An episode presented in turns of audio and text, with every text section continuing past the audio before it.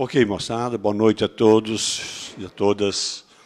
Nós estamos nesta noite dando início a mais uma reunião em que nós temos a presença de um palestrante que vem de Bauru para cá nos trazer, já que nosso conhecido já esteve o ano passado conosco e foi exatamente pelo fato do pessoal ter gostado muito da palestra dele é que a gente fez questão de trazê-lo novamente.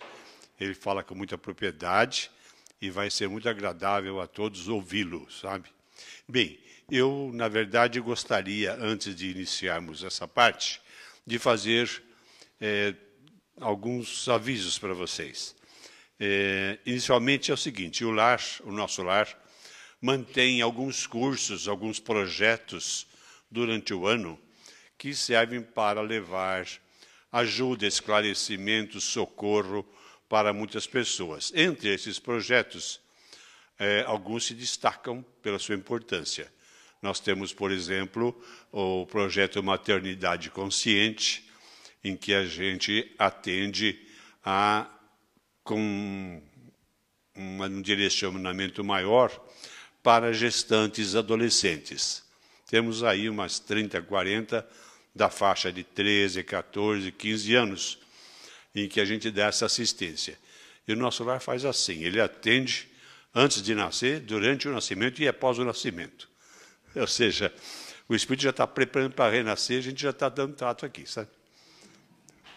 E é, o que acontece?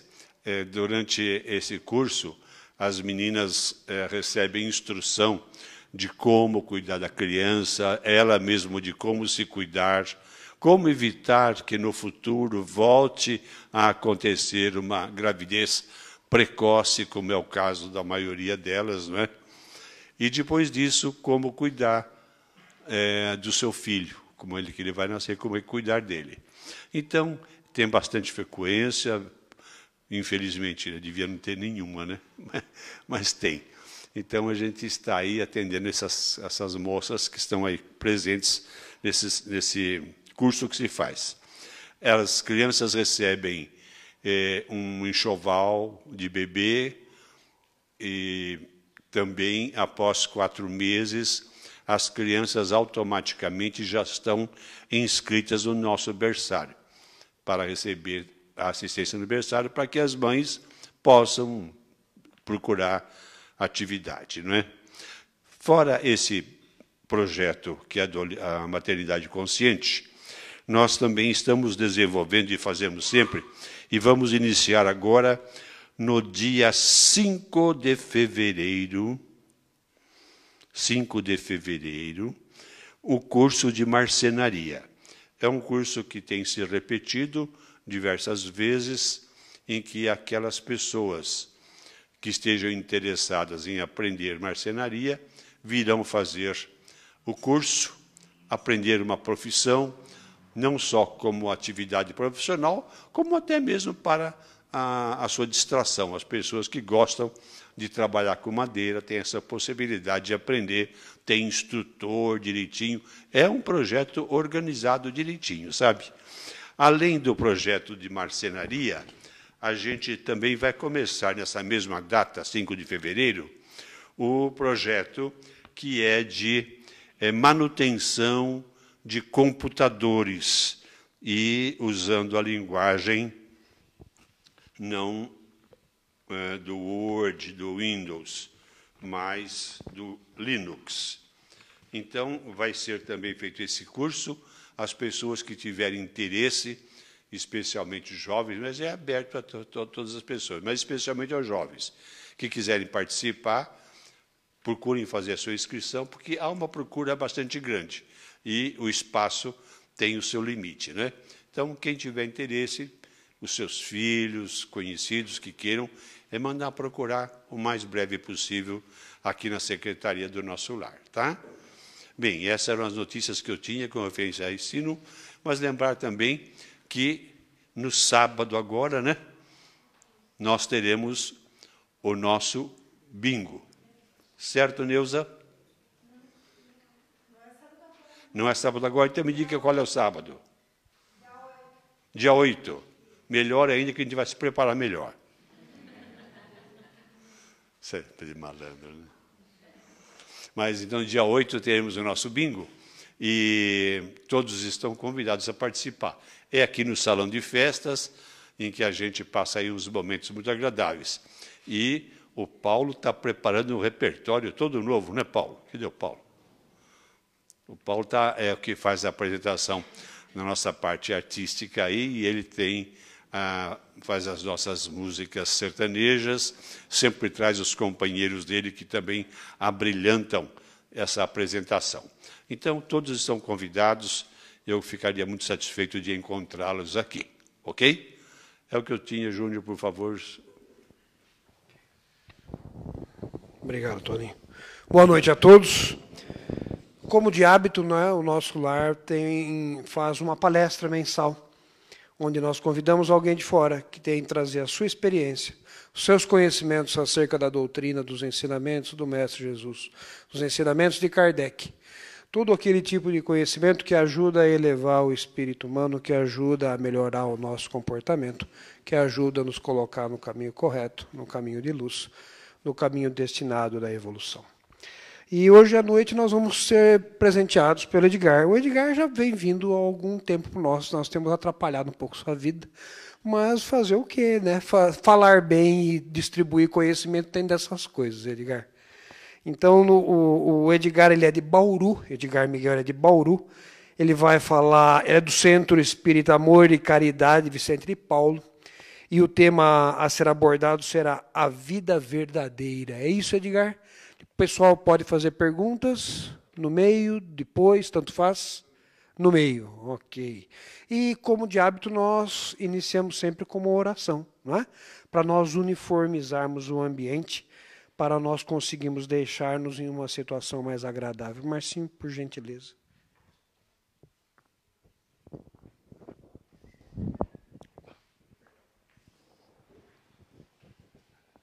Boa noite, amados irmãos. Vamos cerrar os nossos olhos, elevar os nossos pensamentos ao Pai e ao nosso Mestre Jesus. Vamos agradecer o dia que tivemos, as provas que passamos até chegarmos aqui. Vamos agradecer a essa casa tão caridosa que nos recebe Vamos agradecer ao Mestre essa grande oportunidade que temos de absorver todas essas informações que abrilhantam os nossos pensamentos.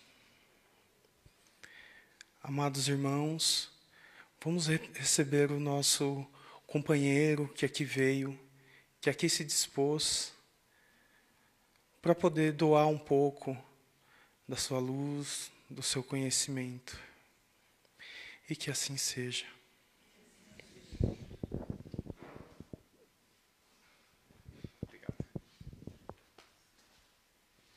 Boa noite a todos. Bem, antes de tudo, eu gostaria de agradecer a diretoria da casa pelo convite. Muito me honra estar aqui de novo. E é, eu acho que eles não contaram a vocês que eu não gosto de fazer palestras não é? Eu gosto de conversar. Eu gosto, por isso disse que gostaria que as perguntas é, ocorressem na hora que vocês quisessem. Tá? Na hora que surgir a questão, não precisa ser só pergunta, pode ser uma colocação, uma ressalva, um ajuste. Eu gosto muito de pensar que a casa espírita é um lugar de fermentação de ideias, é um lugar de, do diálogo, é um lugar onde nós possamos ser quem a gente é. Por isso que eu prefiro, inclusive, chamar o centro espírita de casa espírita, porque sempre a visualizo como sendo acolhedora, como sendo a minha casa também. No final das contas, é bom ter muitas casas para morar, não é? Bem, o tema é a vida verdadeira. Se a gente. É, antes de começar, tem, tem alguém aqui que veio pela primeira vez? Primeira vez? É, é iniciante na doutrina, ou lê, ou é a primeira vez nesta casa? Ah, então tá ótimo. Primeira vez? Aqui? Está começando a estudar doutrina? Ou já estuda há tempos? Muito bem, seja bem-vindo. Muito bem. Bem, só para a gente então aproveitar a presença desse nosso amigo, vamos lembrar alguns pontos essenciais da doutrina? Eu acho que isso vão, vai causar uma sustentação interessante para a nossa conversa. Bem, talvez a coisa mais importante que a doutrina venha nos é, consolidar dentro de nós, porque não é uma é, exclusivo da doutrina espírita essa informação, é de todas as religiões e de todos os tempos, é o fato de que nós somos imortais. Talvez essa seja uma das mais importantes informações que a gente pode ter. E olha que tivemos há muitos séculos, há milênios, na verdade. Essa informação ainda não chegou no lugar certo. Não chegou no ponto ideal, de tal forma que a gente consiga utilizá-la de forma ideal. Vou falar um pouco mais sobre isso. Nós também, na doutrina, é, temos a questão de que podemos conversar com as pessoas já desencarnadas, né? então a comunicação entre espíritos encarnados e desencarnados é visto e é uma coisa extremamente natural. E a doutrina nos coloca sobre o imenso amor do Pai, sobre uma ótica mais precisa, né? aprofunda essa questão de uma, de uma maneira é, muito lógica, satisfazendo a todos os intelectos. Vem falar da lei da justiça e vem falar da lei do amor. Leis que se conjugam para nos trazer a vida com V maiúsculo que a gente tem. Não é apenas a vida temporária, essa existência ao qual todos nós estamos hoje presentes nela, mas a vida verdadeira, né? a vida é, inteira, que é regida de forma é, talvez superficial por essas duas grandes leis: a lei da justiça, equilibrada, muitas vezes matemática, precisa, e a lei do amor, superior à anterior, no meu ponto de vista, que abarca, na verdade, tudo. A lei do amor é a lei. Né? Nós todos estamos aprendendo sobre tudo isso. Ainda acreditamos que existe uma forma de aprender é, que tem sido utilizada, mas é ainda extremamente superficial. Nós estamos habituados a ler os livros e pensamos que isso é estudar. Estamos habituados a discutir as questões do livros, dos livros e ainda pensamos que também isso é estudar. Na verdade, penso eu, os livros não são para serem estudados.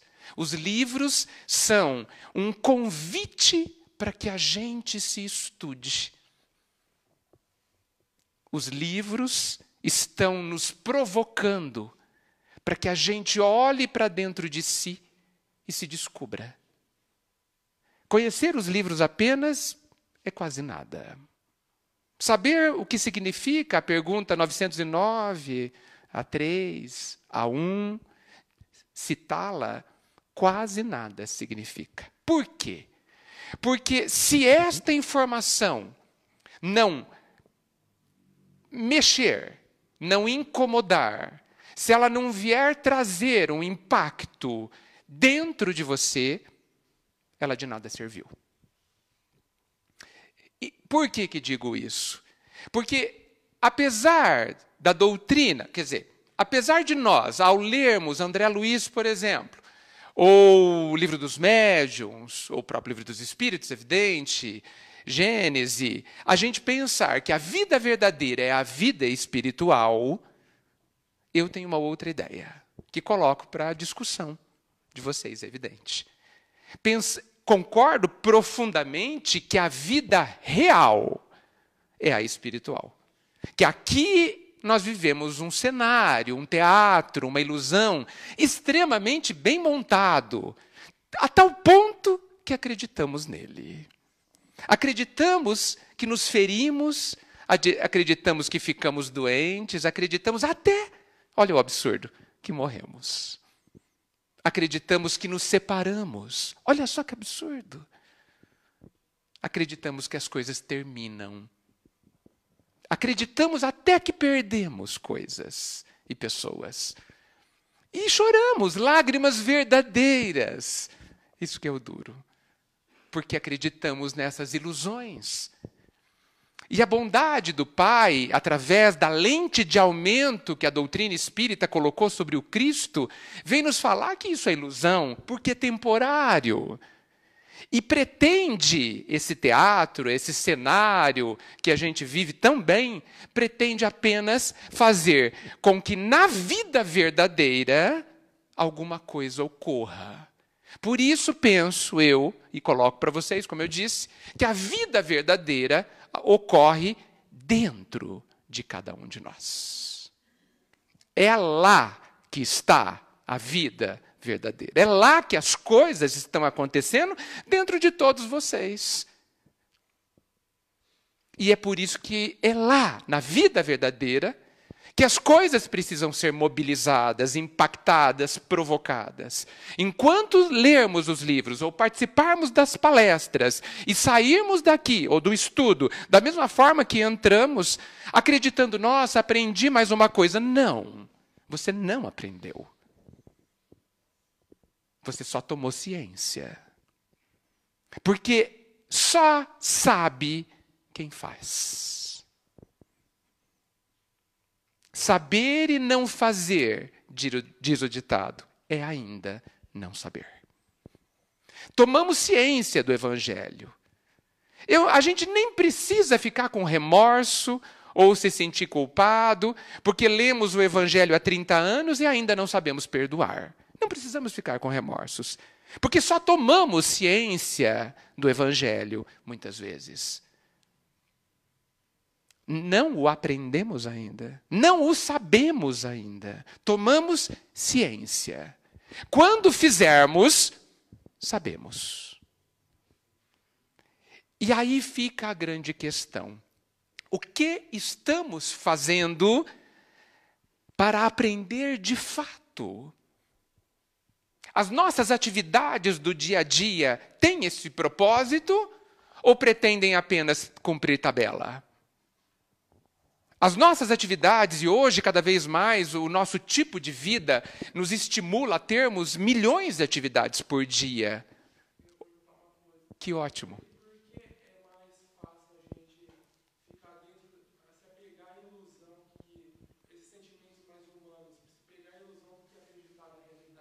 Porque estamos acordando. Ótima sua pergunta. Porque estamos acordando. Nós somos aqueles que estamos dormindo. Sonhamos no meio deste sono. E você sabe, né, depois que a gente dorme oito ou dez horas, né, a gente acorda até mal, né? A gente acorda com uma preguiça, tudo está mole, tudo não está funcionando direito, os músculos estão enrijecidos. E se a gente sonhou durante dez horas, se a gente viver uma ilusão, como sonho, e essa ilusão for colorida, intensa, cheia de emoções, a gente pode querer continuar sonhando, não pode? E talvez o sonho seja mais digerível do que acordar, ou pensamos. Ou talvez a gente prefira, por hábito, continuar sonhando a ter a coragem de abrir os olhos e conhecer uma nova realidade. No fundo, a sua pergunta abre chance de falarmos coisas interessantíssimas aos meus olhos. No fundo, talvez muitos de nós não queiramos acordar.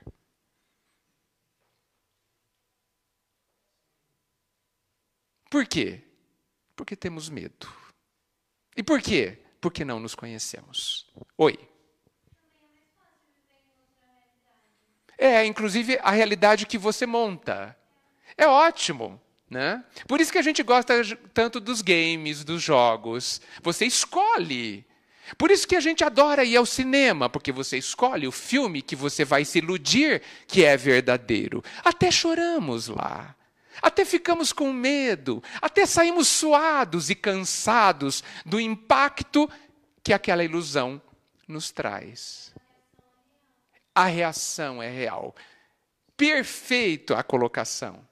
Por que, que é real? Porque tudo aquilo aconteceu dentro de você. Por isso é real. As dores psicológicas são tão reais quanto as dores físicas. Não adianta você falar para uma pessoa que tem uma dor psicológica que essa dor não existe, porque para ela é absolutamente real, a ponto de ela não saber a diferença. Agora, o Cristo veio nos falar de uma outra realidade. De uma realidade maravilhosa. Veio nos falar de um mundo verdadeiro, de uma realidade verdadeira e melhor do que os nossos melhores sonhos. Nós, gente, somos incapazes de sonhar o sonho do Pai. Nós somos incapazes de imaginar o que é a felicidade que nos aguarda. A pessoa mais feliz, tirando Cristo, evidente, da terra, ainda foi pouco feliz, perto da que o Pai nos, nos, nos reserva. Nós não somos capazes de imaginar a felicidade, nem em qual âmbito, é algo inconcebível para nós. É a mesma coisa de você conversar com uma minhoca que está lá no fundo da terra e contar para ela o que é o sol. Olha, o sol é lindo. E ela vai te falar: o que é sol? Ah, é redondo. E ele, ela vai te perguntar: o que é redondo? Mas brilha. O que é brilha? É uma luz. E o que é luz? Inconcebível, portanto, para nossa minhoca. Da mesma forma que para nós é inconcebível imaginar a felicidade que nos aguarda. Por isso a gente precisa falar da fé. Eu não sei aqui mas em Bauru e região, fala-se tão pouco da fé. Tão aqui também? A caridade é super importante. Mas a fé também. Aliás, tem muita coisa importante. Em Bauru, falo sério, eu vejo tão pouco a gente estudar. Cadê os cursos de fé? Para que a gente tenha fé. Onde estão? Não conheço. criá-los, enfrentá-los. E se ninguém criar, façamos junto do nosso evangelho no lar. Reunamos quatro, cinco, vamos falar para aprender a ter fé.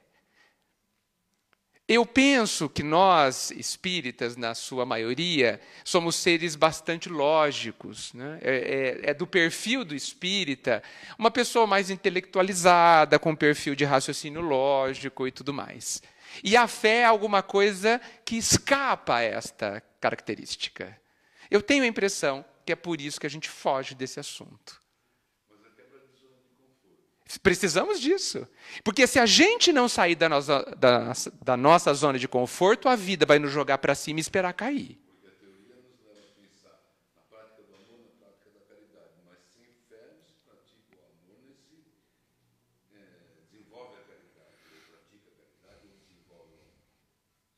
Eu acho que eu concordo com você. Por que concordo? Porque eu penso que o amor. Bem, primeiro, Primeiro, eu não posso falar de amor, porque não tenho a menor ideia do que seja. Não, para mim, esse amor é algo que realmente me escapa. Mas acredito que ele tenha muitas camadas de profundidade. Que quando a gente ama, a gente roça talvez as camadas superficiais desse sublime sentimento, ou dessa sublime energia. Quando a gente fala de coragem, quando a gente fala de caridade, quando a gente fala destas questões, dessas virtudes, eu sempre penso que elas, elas são profundas e, portanto, precisam ser exploradas na sua profundidade. Se eu sou um pouco corajoso, eu preciso de dar passos para que eu seja mais corajoso. E para isso, preciso, no meu entendimento, necessariamente me conhecer. E aí eu volto à vida verdadeira, que acontece dentro de cada um. Como é a sua vida então?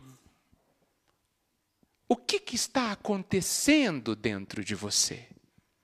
Não agora, mas atualmente. Será que a gente já parou, quando a gente chega lá em casa e não percebe que há ninguém? Será que faz tempo que a gente chegou, sentou no sofá, fechou os olhos e ao invés de fazer aquela prece, a gente se perguntou assim: está tudo bem aí dentro? Está tudo bem aí dentro, gente? Na vida verdadeira de vocês? Está tudo em ordem? Geralmente não. Por quê? Porque a gente não olha para essa vida. Eu penso que nós temos três tipos de relacionamentos: o relacionamento com o pai, o relacionamento com o outro e o relacionamento com você. Se você não tem um relacionamento com você, você se deixou para trás. Você vive só. Esta é a verdadeira solidão. É quando você não se tem. É quando você está ali naquele cantinho e você vive de costas de você mesmo.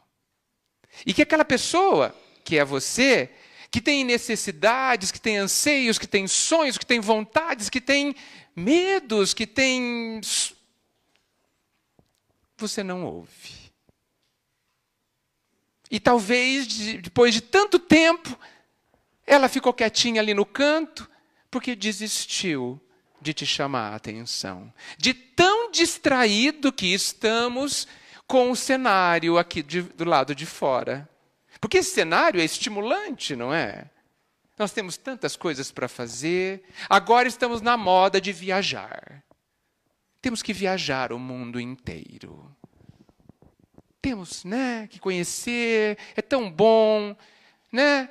Vamos ganhar dinheiro para viajar, para viver experiências. Não vamos comprar mais tantas coisas que já não nos satisfazem tanto. Na verdade, nunca nos satisfizeram. Né? Mas vamos agora viajar, comprar experiências. E aí a gente viaja o mundo inteiro e volta igual.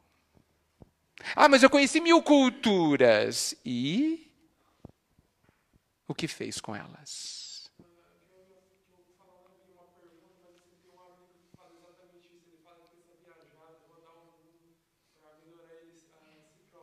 Uhum.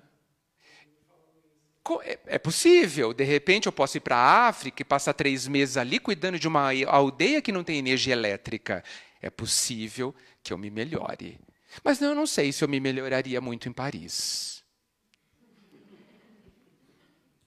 Eu apenas acharia tudo lindo. Mas só. Não é, gente? Do quê? Que bom, é tão bom quando discordam, né? É um outro lado, né? Ah. Sim.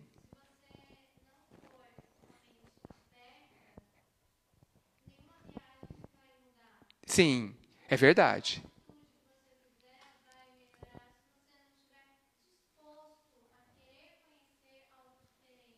Sim.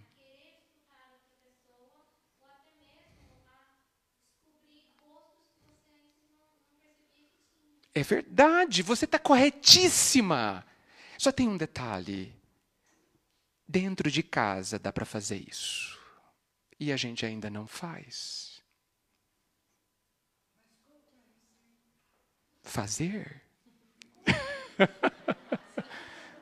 Eu gosto dessa pergunta. Eu gosto do como. Sabe por quê? Porque assim, eu não sei se a gente tem alguma dúvida sobre o que a gente precisa fazer. Não, o que fazer, eu acho que você não tem. Porque a sua pergunta, ele perguntou como. Ah, sim. O como todo mundo tem dúvida, inclusive eu. Mas o que nós já sabemos, nós temos que amar a Deus sobre todas as coisas e ao próximo. Como? A si mesmo. Veja que já tem uma resposta aí. É isso. O que nós temos que fazer já está há 2018 anos colocado. Aparentemente ninguém tem dúvida, tanto que, tanto que nos esforçamos para sermos caridosos, nos esforçamos para perdoar, nos esforçamos, mas ainda estamos perdidos no como, de fato. Mas eu vou, vou voltar nisso, pois não?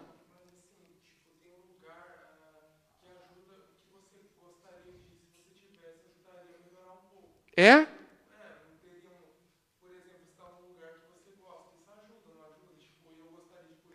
Sim. Não sei. Eu estou falando sério. Eu gostaria de antes, talvez fosse interessante saber por que, que não gosta daqui.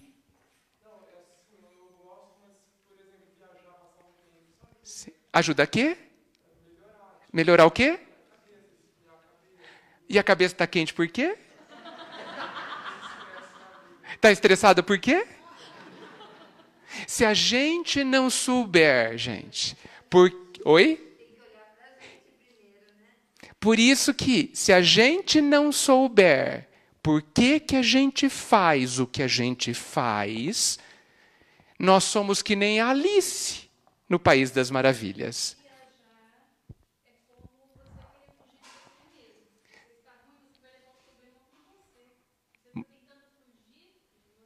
Muitas vezes. Eu peço desculpa aos, aos donos de agência de turismo presente, tá? Eu não sou contra as viagens, tá certo?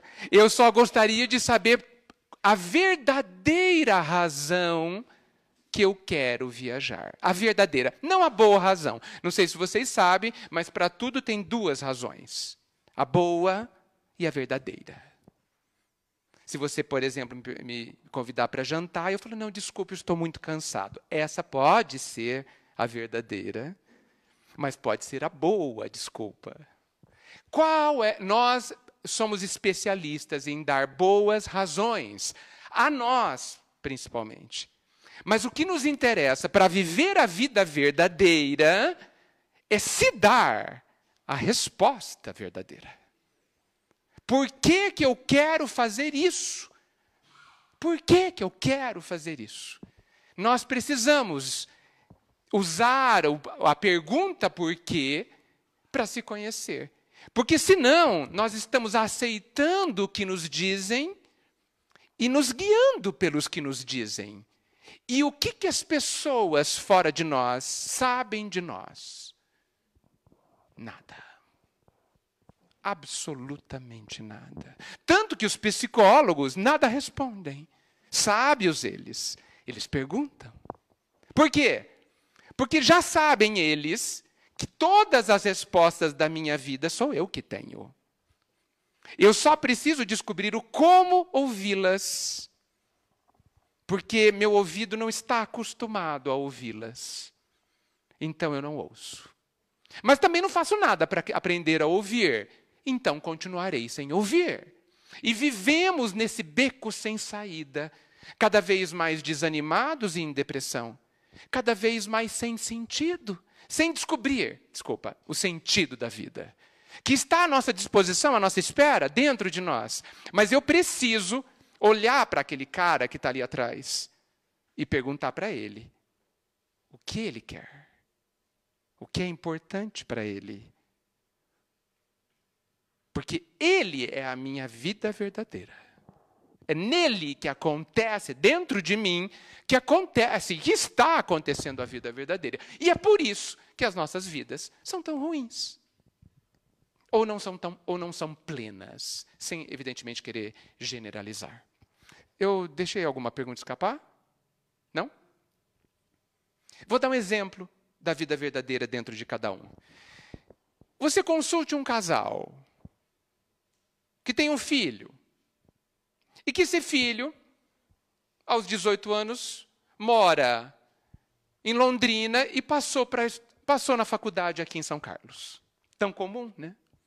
Pergunte para o pai como foi o dia que ele foi embora, ou quando ele passou na faculdade. Nossa, ele vai falar: fiquei muito orgulhoso do meu filho, agora ele vai ser um profissional assim. Nossa, pronto, as coisas estão encaminhadas, fiquei muito contente.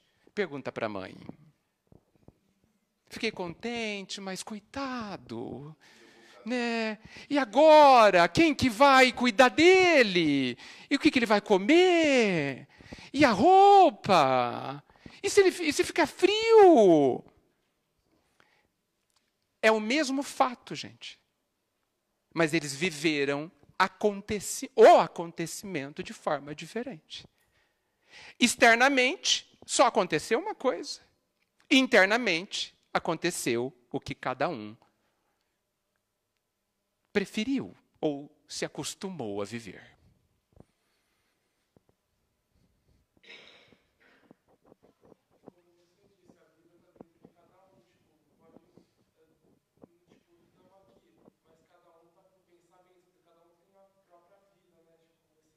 Exato. Digamos que aqui tenha 30 pessoas, você, 30 tipos de percepções diferentes sobre este instante. 30 vidas diferentes acontecendo agora. Vivências diferentes nesse instante. Agora, o que nós sabemos sobre essa vida interior que acontece à nossa revelia, queiramos nós ou não, o que, que nós sabemos sobre ela? Porque é isso que interessa quando a gente estuda o Evangelho, por exemplo. Quando a gente lê lá que nós temos que perdoar os nossos inimigos, eu não entendo como que a gente continua a leitura. Eu não entendo. Porque para mim, essa frase é um mata-burro. Eu caio toda hora. Não consigo passar dali. Aliás, eu acho que o evangelho está cheio de mata-burros, né? Você trava, né? Como é duro chegar no final, né? Como eu vou amar os meus inimigos? Aliás, eu quero. Alguém aqui quer amar os inimigos? Tem vontade? Alguém tem vontade? Nossa, como tem vontade de tomar um sorvete? Ou de viajar? Tem vontade?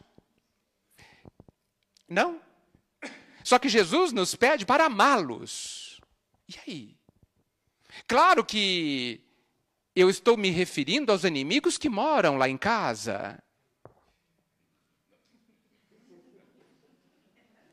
Porque não há outros, não é? Eu estou me referindo àquelas pessoas que não concordam comigo, aquelas pessoas que eu acredito que me atrapalham, aquelas pessoas que me dão dor de cabeça, com as quais eu me preocupo, aquelas pessoas que me trazem problemas, esses são os, os inimigos atuais. Porque raramente alguém tem um inimigo de morte hoje em dia, felizmente. Né? Mas nós temos pessoas que acreditamos não nos ajudam. Né? De novo, uma miopia tremenda. Né? E aí o Evangelho me diz que eu devo amá-las. Aquela pessoa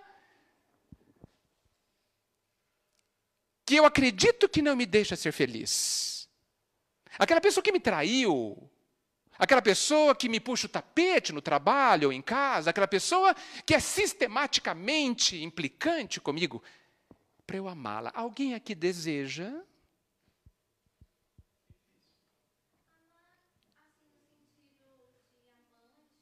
Não. Não.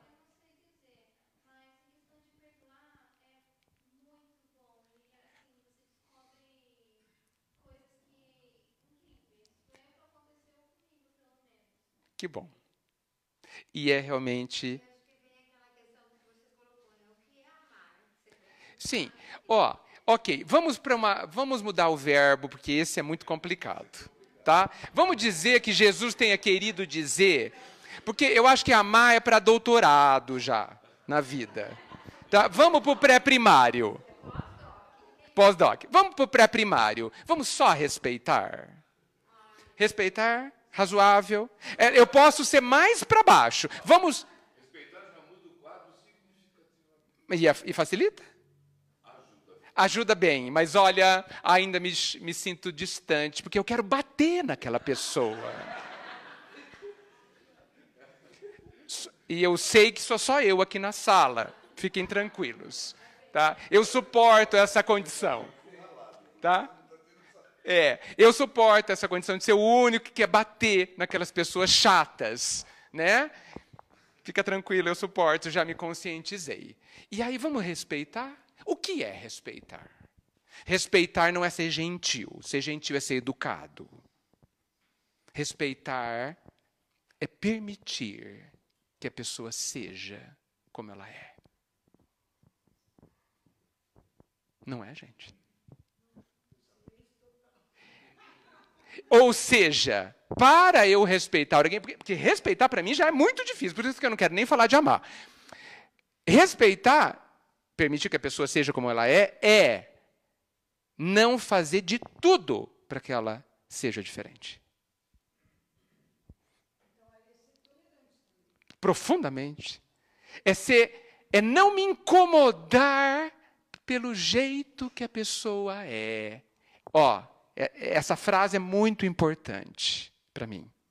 É não me incomodar. Eu uso uma medida aí para chegar no como de é, como é a minha relação com o outro. Se o outro faz uma coisa e me incomoda, eu tenho um problema. Porque não é a outra pessoa que está incomodada, sou eu. A pessoa nem está sabendo do assunto. Então, ela está fazendo alguma coisa errada? Não, sou eu que estou incomodado. Oi? Isso é problema dela. Eu, porque muita gente faz muita coisa de propósito para me incomodar e eu não me incomodo. Já aconteceu com vocês? E é uma delícia. E tem gente que não faz nada e porque ela existe, eu me incomodo. Tá? Nunca disseram para você assim, você está incomodado comigo? Por quê? Porque você respira. Né? Nunca aconteceu isso? Né? Dentro de casa? Não? Tá bom. Acho que eu vou me mudar para São Carlos. Hã? E aí, ó. Então, a sogra faz parte do amar o próximo também. Hã? Mas vamos só respeitar. Olha aí. Como que a gente continua a leitura depois dessa frase? Sem olhar para si e se perguntar: eu quero respeitar quem me incomoda? Eu tenho simpatia por uma pessoa que me incomoda? Simpatia. Simpatia, de amor quase ninguém entende, mas de simpatia a gente entende, né? Você sim, a pessoa é simpática a você? Hã? Não. Ela me incomoda. E aí? A grande questão é, não, desculpe. Eu estou levantando a questão, é como que a gente não se estuda desta forma que a gente está fazendo aqui, onde todas as perguntas após a indicação de Jesus são para mim. Oi.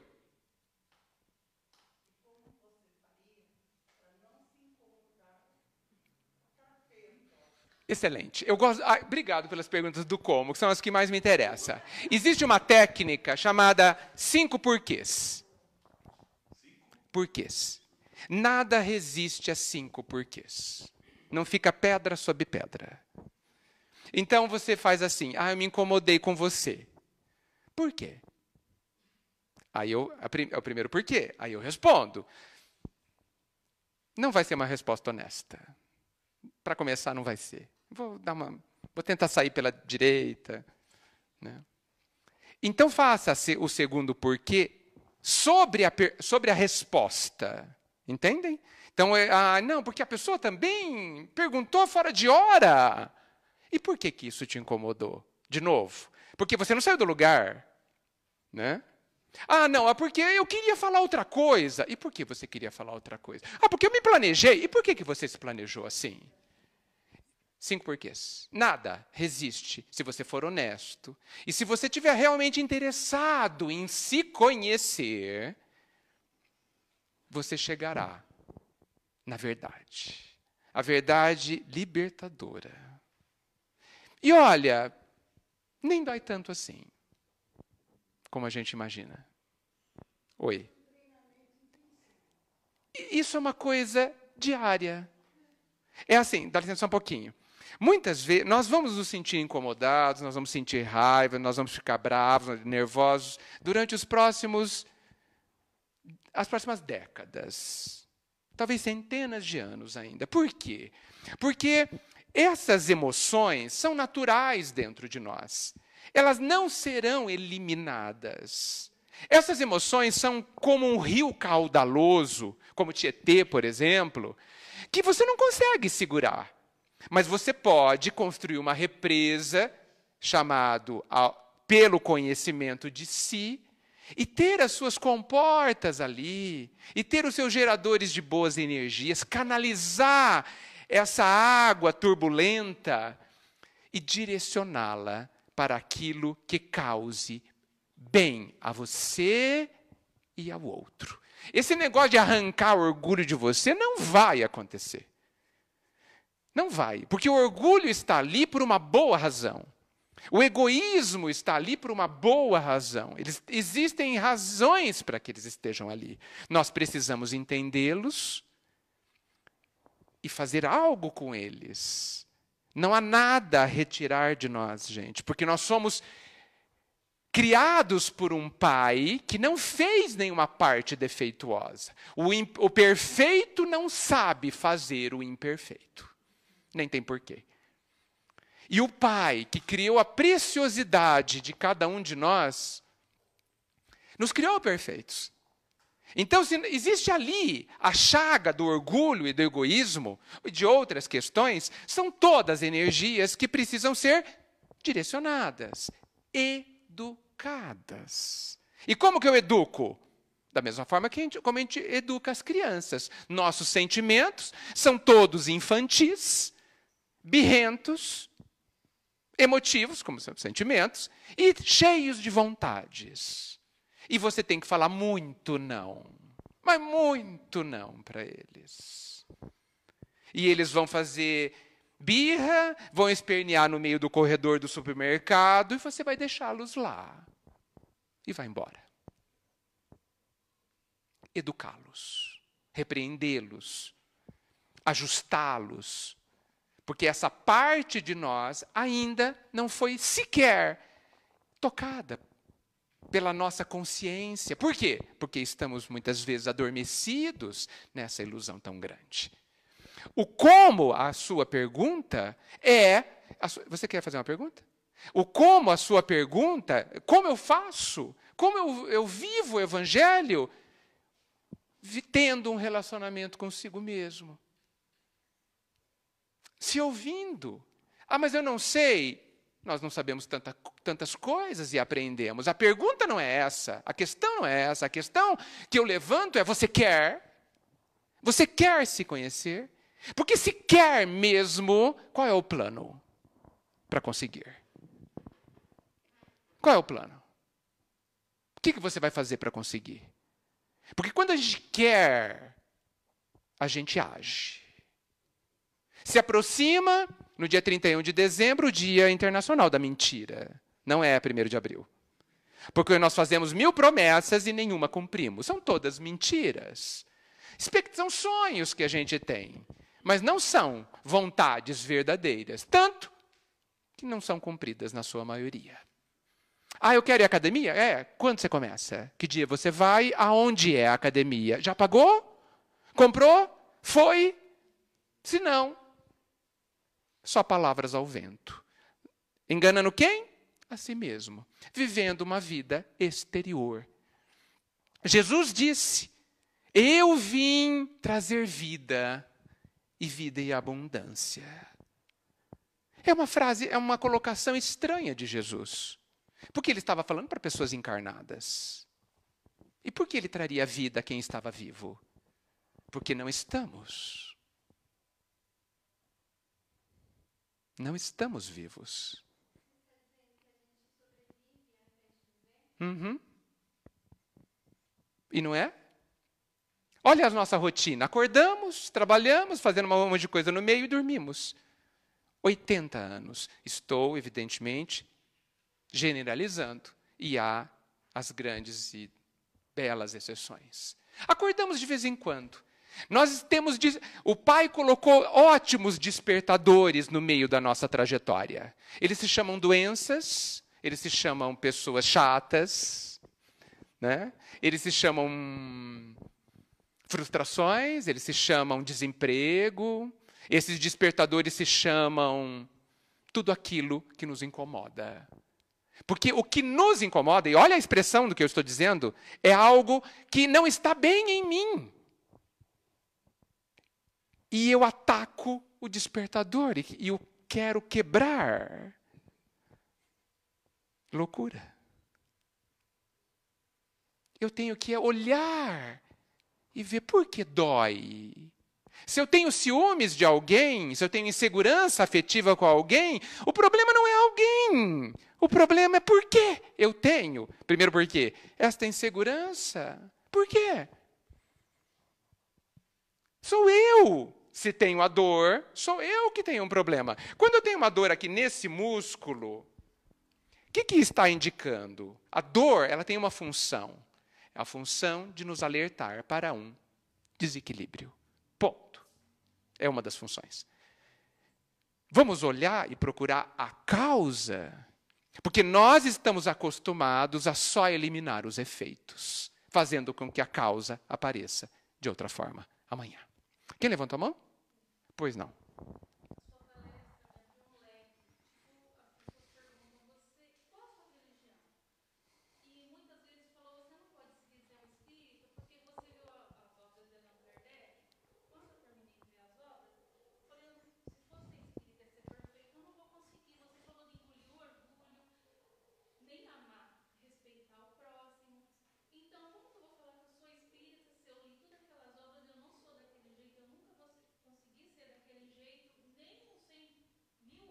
Será?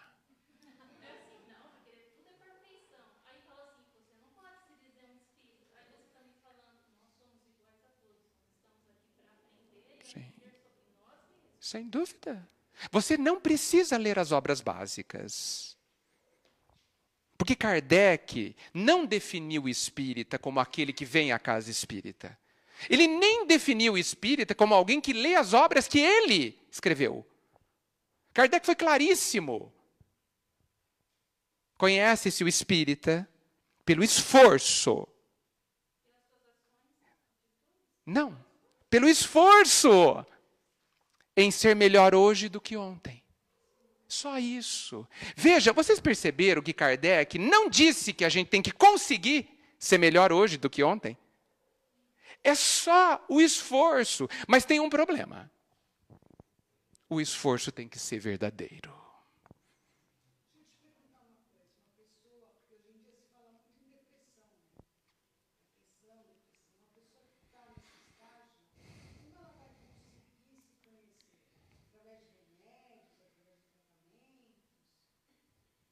Vou te responder, mas antes eu quero falar mais uma coisinha para ela, que enquanto você falava me ocorreu.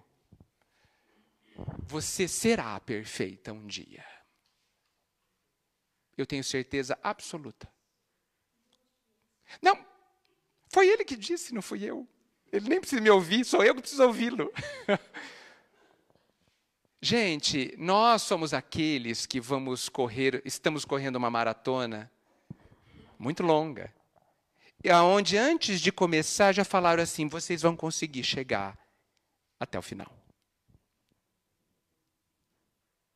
Ponto final. Nós somos aquele que fala assim: ah, eu estou aqui para aprender a voar. E aí o professor disse: você vai voar. Mas eu não tenho asas. Não importa. Você vai, eu garanto. E quem disse é o Pai.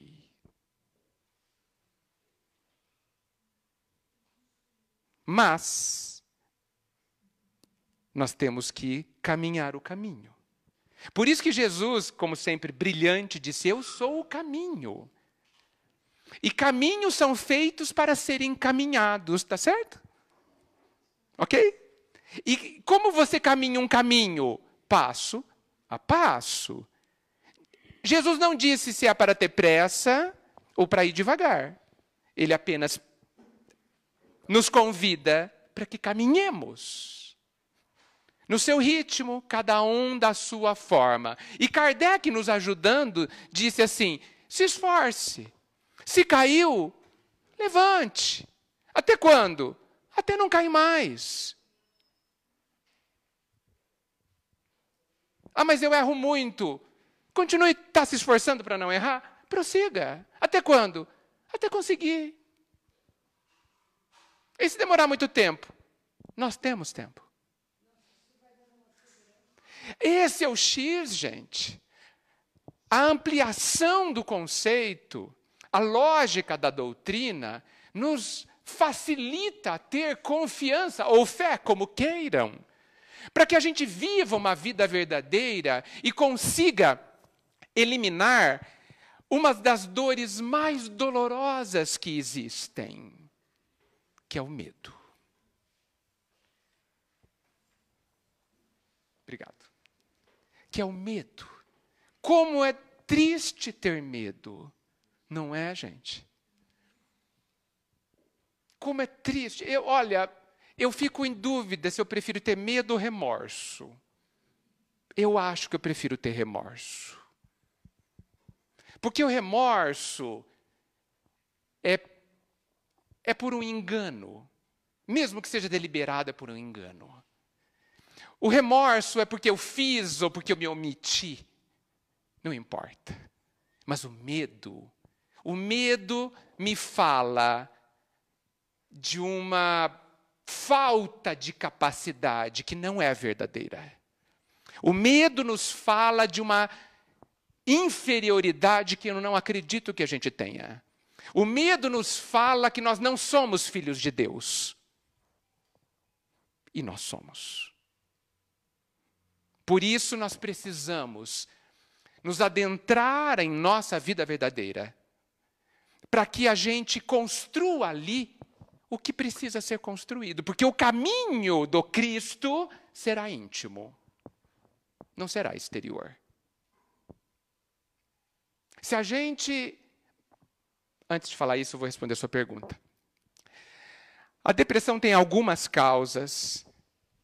A depressão muitas vezes depende do nível. Sim, precisa de remédios. Depress... O depressivo precisa de amor. Extremamente de amor. Porque ele não se ama muitas vezes, como a maioria de nós, quase absoluta, não temos noção do que seja isso. E isso porque Jesus colocou na lei principal. E eu peço licença a ele toda vez para inverter o que ele disse, não o sentido. Como, ao como a si mesmo amar o próximo. Nós estamos querendo amar o outro sem se amar, não dá certo. Não sei se vocês já perceberam. Não dá certo. As nossas relações afetivas são péssimas. Por quê? Porque como que eu vou dar o que eu não tenho? Eu me relaciono com o outro do jeito que eu me relaciono comigo. Pessimamente mal. Não vai dar certo. Não tem jeito de dar certo. Por isso que eu preciso, como a mim mesmo, como, amar, como eu amo a mim mesmo. Ah, mas eu não me amo. Pois então, faça alguma coisa sobre isso. E é claro que essas duas coisas dialogam entre si. E o ideal é que, ao fazer caridade com o outro, eu esteja neste ato fazendo caridade a mim, atendendo os meus anseios, sabendo por que faço. Porque muitas vezes continuamos a querer comprar a felicidade, fazendo para o outro o que todo mundo aplaude infelizmente. O, a pessoa depressiva, vamos tentar fazer com que ela que não cheguemos à depressão. A depressão crescerá muito no mundo ainda. Por quê? Porque ela fala do nosso vazio. Ela fala que nós não estamos vivendo a vida verdadeira. É por isso. Então, precisamos de ajuda, precisamos do amor, precisamos muitas vezes dos remédios e vamos tentar evitar que isso ocorra. Mas essencialmente, desesperadamente, nós precisamos de nós mesmos. Ninguém preencherá o seu vazio. Ninguém preencherá o seu vazio. Por quê? Porque é só você. É um quebra-cabeça que a peça só se encaixa com você. Vamos combater o medo com a descoberta da nossa grandeza. Eu não admito mais que a gente se fale que somos, que a gente fale que somos inferiores. Não admito. Ignorantes, sim, porque somos, mas inferiores, não. Não é possível que o Pai tenha nos feito de um material inferior. Nós somos uma joia, e quando você pega uma joia, fala assim, mas é de ouro mesmo? E a gente tem que falar para a gente mesmo, é, do mais precioso material. Foi esse que o Pai utilizou para nos fazer. E é esse, desse material da, do qual nós somos feitos. Esse material que vai brilhar. A custa de muito esforço, sem dúvida, porque a vida é uma subida. Se alguém não quer ter problemas, desista. Se alguém não quer ter trabalho, também desista. Se alguém não quiser fazer esforço para ser feliz, esqueça. Não há essa possibilidade. Não há. Quem quer isso, nós que queremos isso, ainda somos infantis. E a vida nos ensinará, na, ensinará a mudarmos de ideia. Com ou sem a dor. A fé vem quando você acredita quem é você. E você é filho de Deus.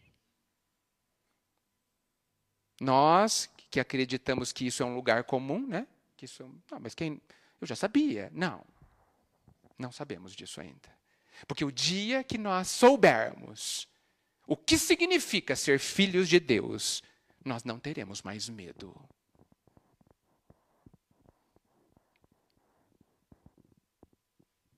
Porque o pai disse que nenhuma das suas ovelhas se perderá.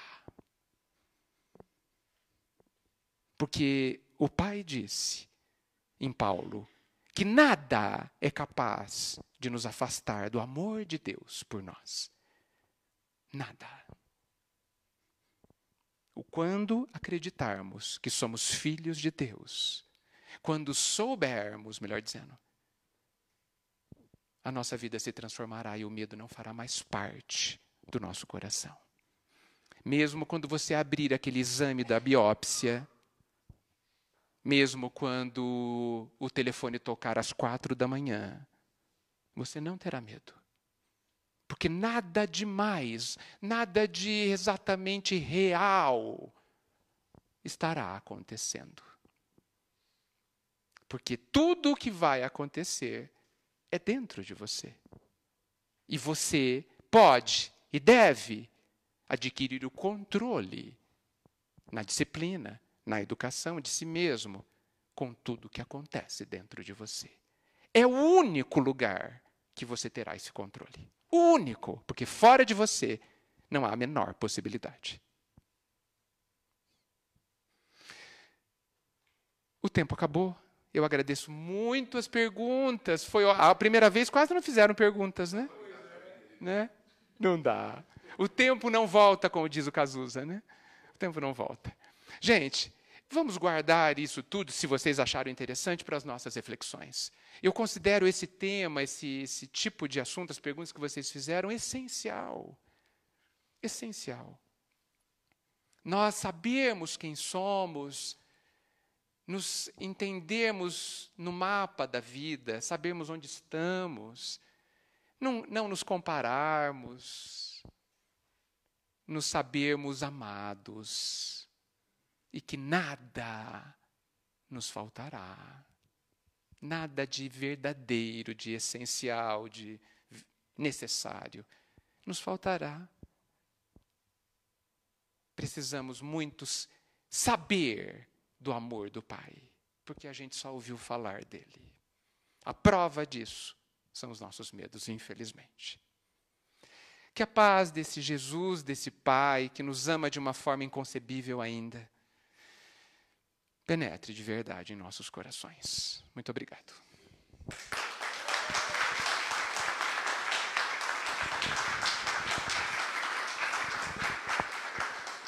Gostaram?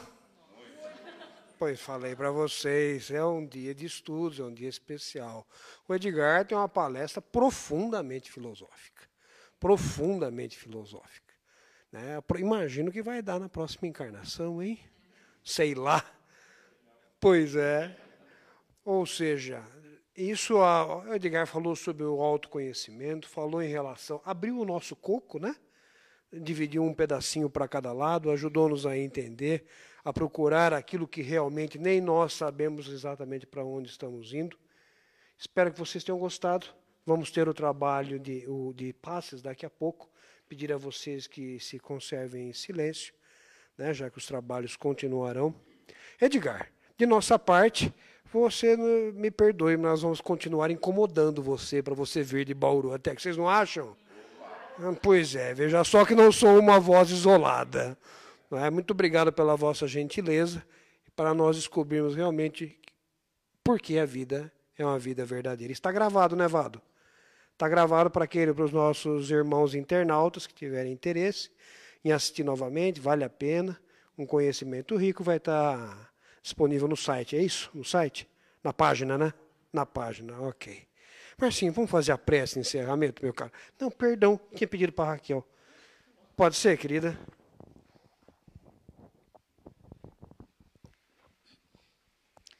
Então vamos fechar nossos olhos, acalmar nosso coração, a nossa mente. Vamos agradecer os ensinamentos desta noite, que possamos conseguir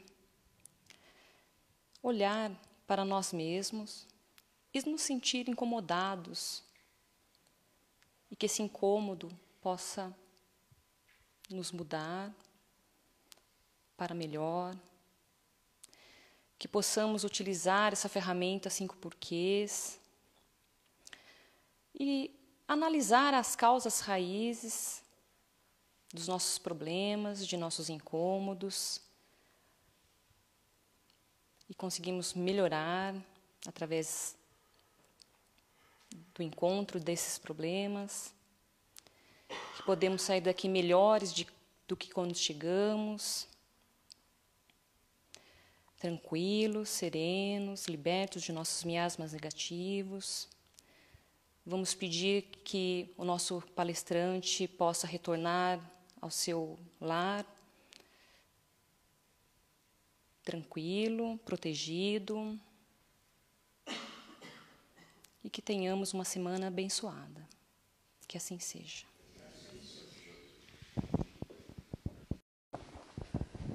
É infinito. Obrigado a todos. Fiquem na paz.